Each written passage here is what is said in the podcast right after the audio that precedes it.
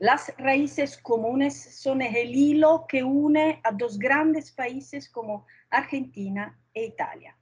Y agradezco a todos los presentes para la paciencia que tendrán que mostrar al escuchar a una italiana que intenta hablar en español. La pandemia, sin duda, ha violado y afectado todas las áreas de la vida individual y colectiva. En el transcurso de esta larga crisis, la ley, sometida a las fuertes y sin precedentes tensiones derivadas de la epidemia, no tiene certeza de haber sido capaz de preservar sus características fundamentales. El respeto a los principios, la regularidad formal, la igualdad de trato. El riesgo es que la ley se haya convertido en un derecho de emergencia móvil y confuso por su naturaleza. Esto se debe sobre todo en Italia a la cantidad de medidas regulatorias adoptadas para hacer frente a la emergencia sanitaria y los consiguientes problemas que han surgido con respecto a los principios constitucionales. De hecho, la enorme cantidad de actos regulatorios aprobados de manera aluvial de diferentes tipos y efectividad ha dado lugar a dificultades de reorganización y armonización en constante cambio y dependiente de los resultados de los boletinos médicos. Con respecto a los problemas constitucionales que esta situación ha planteado y sigue planteando, la pandemia ciertamente ha afectado el sistema de fuentes del derecho, de forma de gobierno, en particular la relación entre Parlamento y gobierno, los límites del poder judicial y de los procedimientos de carácter jurisdiccional sobre um, la forma de Estado respecto a las relaciones entre el Estado central y las autonomías territoriales, así como sobre los derechos fundamentales más involucrados. Por esta razón, parece importante insistir en el dominio de la ley, sus anticuerpos, si están, su capacidad de reacción y defensa, porque me mueve una convicción que incluso en momentos de crisis más aguda, el derecho puede operar como técnica indispensable de regulación social y ejercer su capacidad de ordenamiento solo utilizando sus métodos y salvaguardando sus principios y su peculiar racionalidad.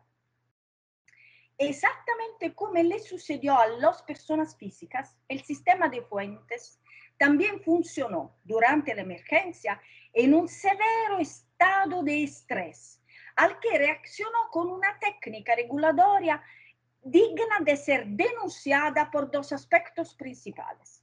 El primero, la urgencia hizo necesario recurrir únicamente a decretos leyes para adecuar la respuesta sanitaria a las urgencias epidemiológicas casi cotidianas.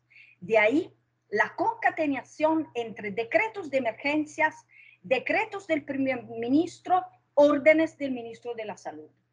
Segundo, las ordenanzas regionales y locales se han superpuesto continuamente con estas leyes estatales en una espiral que ha hecho que el marco regulatorio en, en ocasiones ha sido difícil de leer. Más allá de la innegable prioridad de contener el contagio, existe de hecho el riesgo de que, junto a la subversión de la normal forma de vivir y convivir, pueda existir la del sistema de valores y libertad. Y es necesario evaluar la esperanza de que sin perjuicio de las necesidades de contraste inmediato con la emergencia, los nuevos parámetros de seguridad en salud se equilibren con los valores fundamentales de una sociedad democrática moderna, inclinando los primeros, los primeros hacia los segundos y no al revés, en el nuevo régimen de convivencia normal que inevitablemente se desarrollará tras esta dramática fase. Antes de abordar el tema, es necesario aclarar el mecanismo fundamental que garantiza a los derechos previstos por la Constitución italiana, la reserva absoluta de ley. Esto significa que los derechos inviolables solo pueden limitarse a través de la ley del Parlamento, obligada al cumplimiento de las razones que legitiman la fijación del límite señalado por el mismo texto constitucional para los derechos individuales. Por ejemplo, salud y seguridad pública para la libertad del domicilio, salud y seguridad para la libertad de circulación, para reuniones en lugares públicos, para la libertad de religión y la libertad de expresión. Las razones son conocidas. La ley es el acto típico del Parlamento, que es el único organismo en nuestra forma de gobierno elegido directamente por los ciudadanos, expresión de la soberanía popular, dotada de una función de representación nacional, artículo 67 de la Constitución italiana. Segundo, el procedimiento de formación de la ley es necesariamente público y por lo tanto es sujeto al escrutinio de la pública opinión. Tercero, las fuerzas políticas minoritarias también están presentes en las cámaras, por lo que las oposiciones tienen voz. Cuarto, la ley puede ser sometida a la revisión del Tribunal Constitucional, órgano de control constitucional y garantía suprema del cumplimiento de la Constitución de la República. Podemos afirmar con certeza que la pandemia también ha afectado a algunas instituciones previstas por la Constitución. Intento en mi charla explicar que la política de la emergencia pandémica en Italia tiene sus respuestas en los principios de la Constitución italiana. Y voy a explicar por qué. La Constitución italiana tiene al primer artículo esta definición. Italia es una república democrática fundada en el trabajo. La soberanía pertenece al pueblo que la ejerce en las formas y dentro de los límites de la Constitución. Para explicar lo que pasó y pasa en Italia, mi discurso comienza con el primer artículo. La pandemia no solo es una emergencia de salud, sino que también constituye una grave crisis económica y del mercado laboral que está teniendo un gran impacto en las personas de todo el mundo. Según estimaciones preliminares de la Organización Internacional del Trabajo, la crisis económica y laboral provocada por COVID-19 podría incrementar el desempleo en todo el mundo en casi 25 millones de personas. El peso de la pandemia en la compleja dinámica de la legalidad y el trabajo es claramente evidente. Se puede argumentar en esta perspectiva no, no hecho más que enfatizar, revelar si era necesario los límites y debilidades del sistema del trabajo, expandiendo la fragilidad y la vulnerabilidad de un sistema que con demasiada frecuencia es objeto de reformas solo política, políticas y de restyling solo de fachada. La pandemia ha confirmado que existen sectores y cadenas productivas que carecen de un nivel digno de protección para los trabajadores. Lugares de trabajo que se caracterizan por la ausencia de cualquier protección de derechos, sin olvidar el sector de la prestación de servicios a la persona formar parte de las familias, siempre y en toda la Unión Europea, en las que se registra la mayor presencia de trabajadores irregulares. En el informe integrado del mercado laboral 2020 se confirma el carácter extraordinario de las repercusiones de la pandemia en el mercado laboral y se destaca que las categorías más penalizadas por la emergencia sanitaria fueron las caracterizadas previamente por situaciones de gran desventaja, mujeres, los más jóvenes y los extranjeros.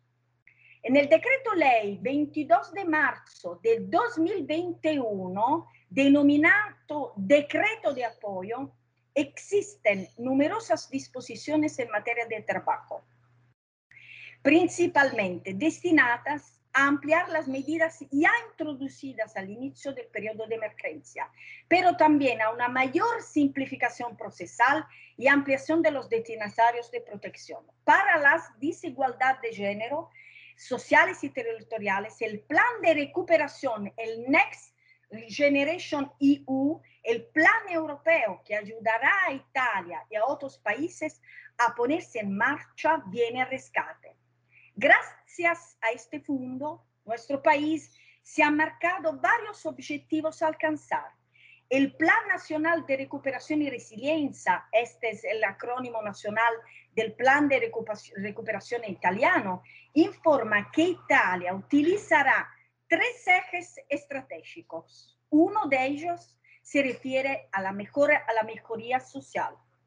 El gobierno actual reescribió la misión 5 eh, del Plan Nacional dedicada al tema de la inclusión y cohesión, que también incluye intervenciones para el empleo y las políticas laborales activas.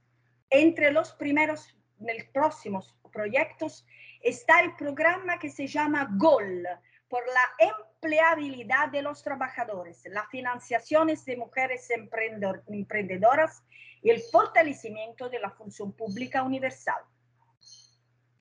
Vamos al segundo artículo, que es el artículo más importante de nuestra Constitución italiana. Es el artículo 2. La República reconoce y garantiza los derechos inviolables del hombre, tanto como individuo como en las formaciones sociales donde se desarrolla su personalidad y exige el cumplimiento de los deberes imperativos de solidaridad política, económica y social. En el marco de los principios esbozados en la primera parte de la Constitución italiana, se encuentra este artículo que perfila el principio personalista, que además de marcar una nueva dimensión de la relación entre persona y Estado, coloca el valor de la persona humana en el primer plano, en la parte superior del sistema legal. Es decir, valora un principio, un principio dicho personalista que se traduce en el propósito de colocar el desarrollo de la persona humana en el centro de todo el orden. Uno de los padres de la Constitución italiana, Constantino Mortati, aclara que en virtud de esta disposición, el término inviolable significa que el hombre no es una función del Estado, sino el Estado está en función del hombre. Esta norma en las reflexiones de la doctrina y la jurisprudencia italianas tiene un carácter abierto y un contenido atípico en el sentido de que por su formulación establece que el hombre está protegido en todas sus manifestaciones esenciales para su desarrollo, aun cuando éstas no sean explícitas y sean aplicado mediante legislación reglamentaria. Y en virtud de esta disposición y de la amplitud de su inviolabilidad, la efectividad de, estos derechos es independiente tanto del reconocimiento previo expreso por parte del ordenamiento jurídico como de su expresa calificación como inviolable. También es una disposición que se caracteriza por ser abierta, es decir, capaz de ampliar su rango, ya que el ordenamiento jurídico, también a través de la interposición legislativa, ha permitido el goce concreto de los derechos humanos y fundamentales básicos. Y es a través de esta cláusula de abertura que hoy podemos considerar sustancialmente constitucionales tanto las cartas internacionales de derecho, pensemos en la Declaración de Derechos Humanos de 1948, y las demás convenciones internacionales de derechos firmadas por Italia, el Tratado de Lisbona, la Carta de los Derechos Fundamentales de la Unión Europea.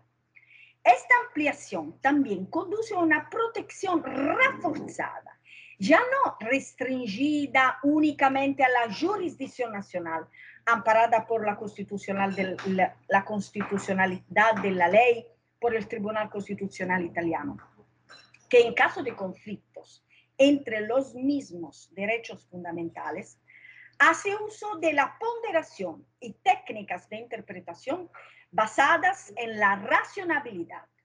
De hecho, Hoy contamos con la cobertura que ofrecen las demás cartas de derechos, que a su vez brindan protección judicial ante tantos tribunales superiores de justicia internacionales que supranacionales. Para comprender plenamente la fuerza del artículo 2 de la Constitución italiana en tiempos de emergencia sanitaria es necesario analizar la segunda parte de la norma, cuando afirma que la República exige el cumplimiento de los deberes imperativos de solidaridad política, económica y social. Así, el particularismo del primer párrafo se justapone al principio de solidaridad, que impone el cumplimiento solidario de aquellos deberes que en circunstancias excepcionales también pueden comprimir las libertades fundamentales, pero sí y solo si tienen como objetivo transformar la persona al afectar profundamente su egoísmo natural. Solo así, en el cumplimiento de sus deberes solidarios, políticos, económicos y sociales, la persona podrá convertirse en miembro efectivo de toda la comunidad, participando directamente de sus fortunas con espíritu democrático. Voy a ver, porque el tiempo corre, el artículo más importante en tiempo de pandemia, que es el artículo 32. La República protege la salud como un derecho fundamental del individuo y un interés de la comunidad y garantiza la atención médica gratuita a los pobres. Nadie puede estar obligado a un tratamiento de salud específico excepto por ley. En Italia el derecho a la salud es un derecho social, creo como Argentina. El Estado tiene que protegerlo y los ciudadanos tienen derecho a ejercerlo. En el artículo 32 de la Constitución se establece la salvaguardia de la salud como derecho fundamental del individuo y como interés de la comunidad, lo, lo que significa que la salud es reconocida sea como derecho subjetivo, tradicionalmente legado al derecho a la libertad, sea como derecho social de prestación. Su contenido multiforme abarca un denso perfil de libertad con una dimensión social, una dimensión económica, una dimensión colectiva y una dimensión resarcitoria. En el contexto legislativo italiano, la expresión derecho a la salud sintetiza una pluralidad de derechos.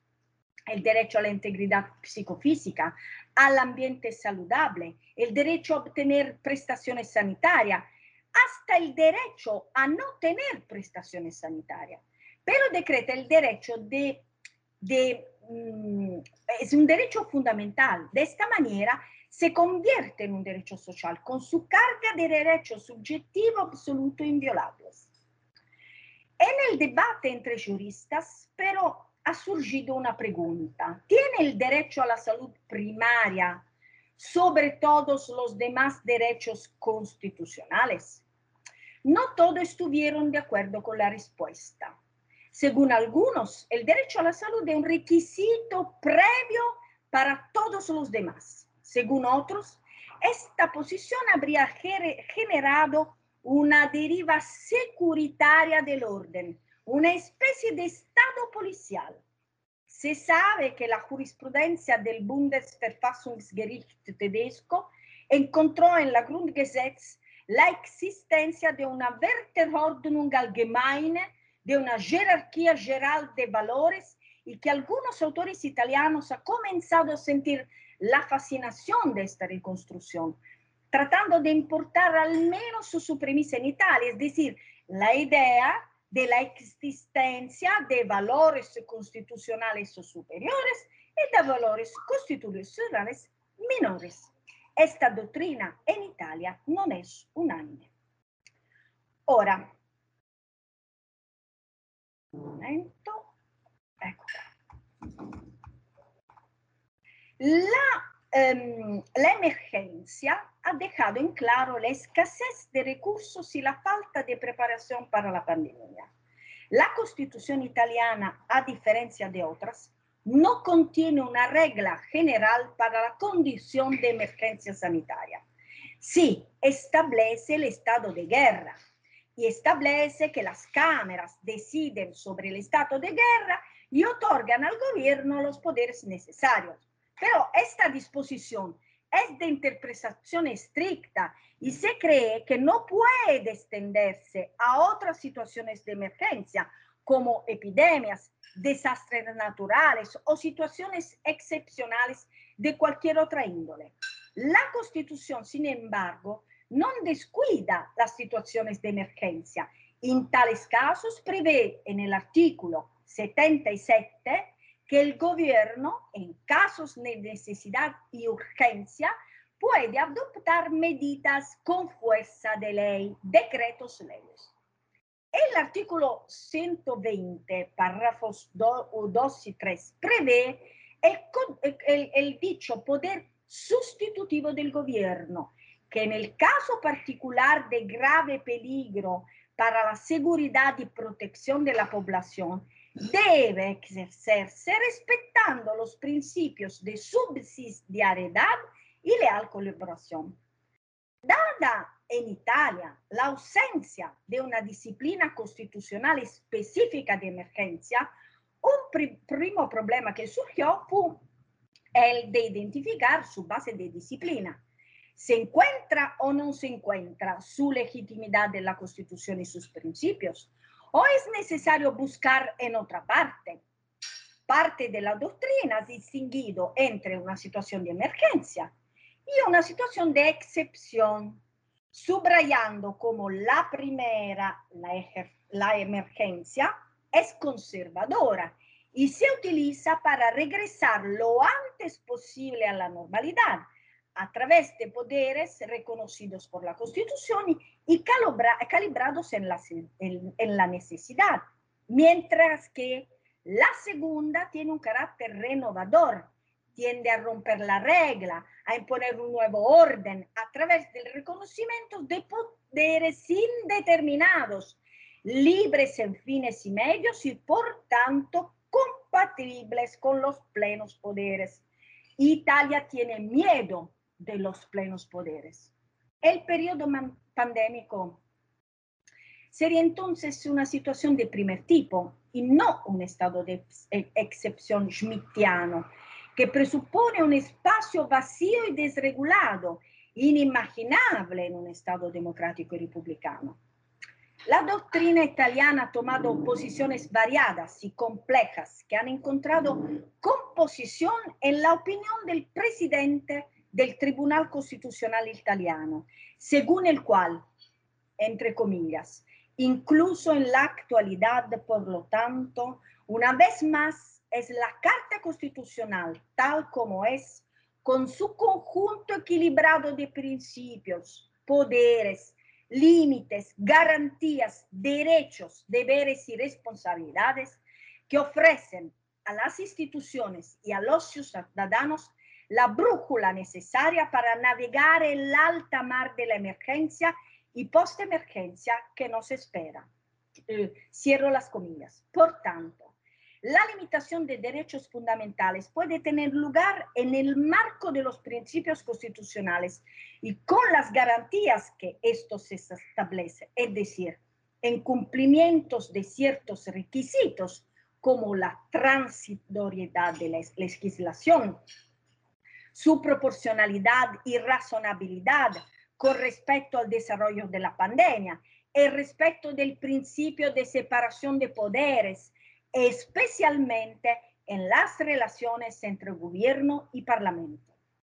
La verificación del cumplimiento de los principios constitucionales se encuentra un caso de prueba importante en el respeto por la legislación de emergencia del principio de legalidad y de las reservas legales establecidas por la Constitución para garantizar los derechos fundamentales.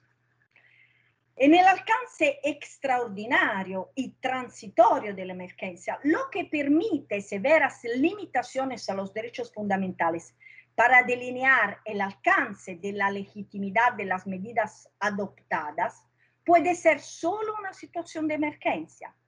Es importante referir, porque estamos en un ciclo de charlas de este tipo, de una intervención del Tribunal Constitucional Italiano, la número 37 de 2021, que intervenció sobre la división de poderes legislativos entre el Estado y las regiones. En particular, el tribunal se pronunció sobre la ley regional de una región del norte de Italia, la Valle d'Aosta, que en diciembre de 2020 adoptó una ley regional.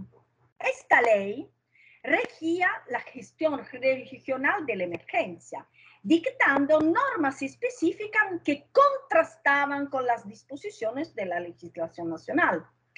El presidente del Consejo de los Ministros, el presidente del gobierno, promovió la cuestión de la constitucional, principalmente sobre la referida ley por la infracción del artículo 117 eh, en materia de competencia legislativa exclusiva, así como la violación de los artículos 118 eh, y 120 de la.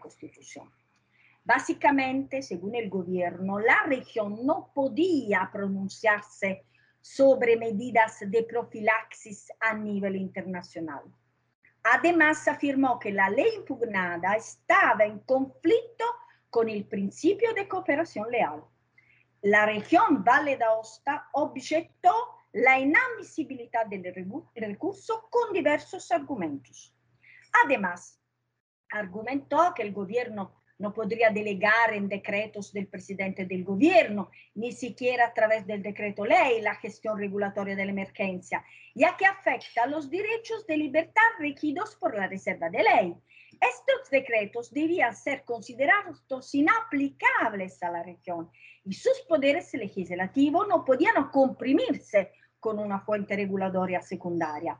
La región en su defensa afirmó que la Corte debe remitir la cuestión de la legitimidad constitucional de los decretos leyes que regían el decreto del primer ministro. Como veremos, el Consejo no se pronunciará sobre este aspecto. Parece necesario. Vitulia, tendríamos cinco minutos. perfecto, cinco minutos. Gracias, Vitulia. Eh, eh, algunas palabras sobre el Tribunal Constitucional Italiano. Es el más joven de los órganos constitucionales de la República. Nacido con la Constitución del 1948, comenzó a funcionar en el 1956. Desde el punto de vista de la tradición institucional, no puede resistir la comparación con las cámaras del Parlamento, ni con el gobierno, ni con el presidente de la República.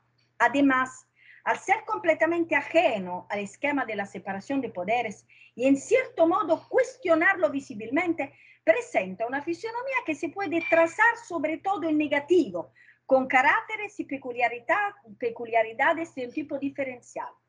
La Corte es de hecho un juez y sin embargo no pertenece al Poder Judicial. Es un órgano de justicia, pero no de jurisdicción, no dice la ley, sino que las juzga. Er, es, por su propia composición, un organismo profesional, competente, pero no es burocrático. Sigue en sus procesos formas procesales similares a las de los juicios, juicios comunes, pero con reglas y contenidos que no le son comparables. Considerando desde el punto de vista de las funciones, puede decir que el Tribunal Constitucional italiano es una máquina que produce decisiones. Según la arquitectura formal diseñada por el artículo 134 de la Constitución, las decisiones se refieren a las leyes y los conflictos de atribución entre poderes del Estado o entre el Estado y las regiones o entre, entre las regiones. Um, algunas palabras, dos, sobre el control de constitucionalidad de las leyes en Italia. La primera y históricamente más importante tarea del Tribunal Constitucional es resolver los conflictos relacionados en la legitimidad constitucional de las leyes y actos con fuerza de leyes del Estado y de las regiones. El tribunal está llamado a comprobar si los actos legislativos se han conformado con los procedimientos exigidos por la Constitución y si su contenido se ajusta a los principios constitucionales. Puedo decir que en tiempo de pandemia la Corte Constitucional italiana es como una bandera, es como una fuerza para los ciudadanos. Y no es um, una cosa extraña que se llega al Tribunal Constitucional cuando un jurista es una persona vieja, tiene experiencia. Y por esta razón eh, es un baluardo de legalidad y justicia. Yo agradezco mucho a todos por su paciencia en escucharme. Había escrito mucho más, pero no entiendo tomar otra, otro tiempo a la mi nueva amiga María Gabriela. Muchas gracias a todos.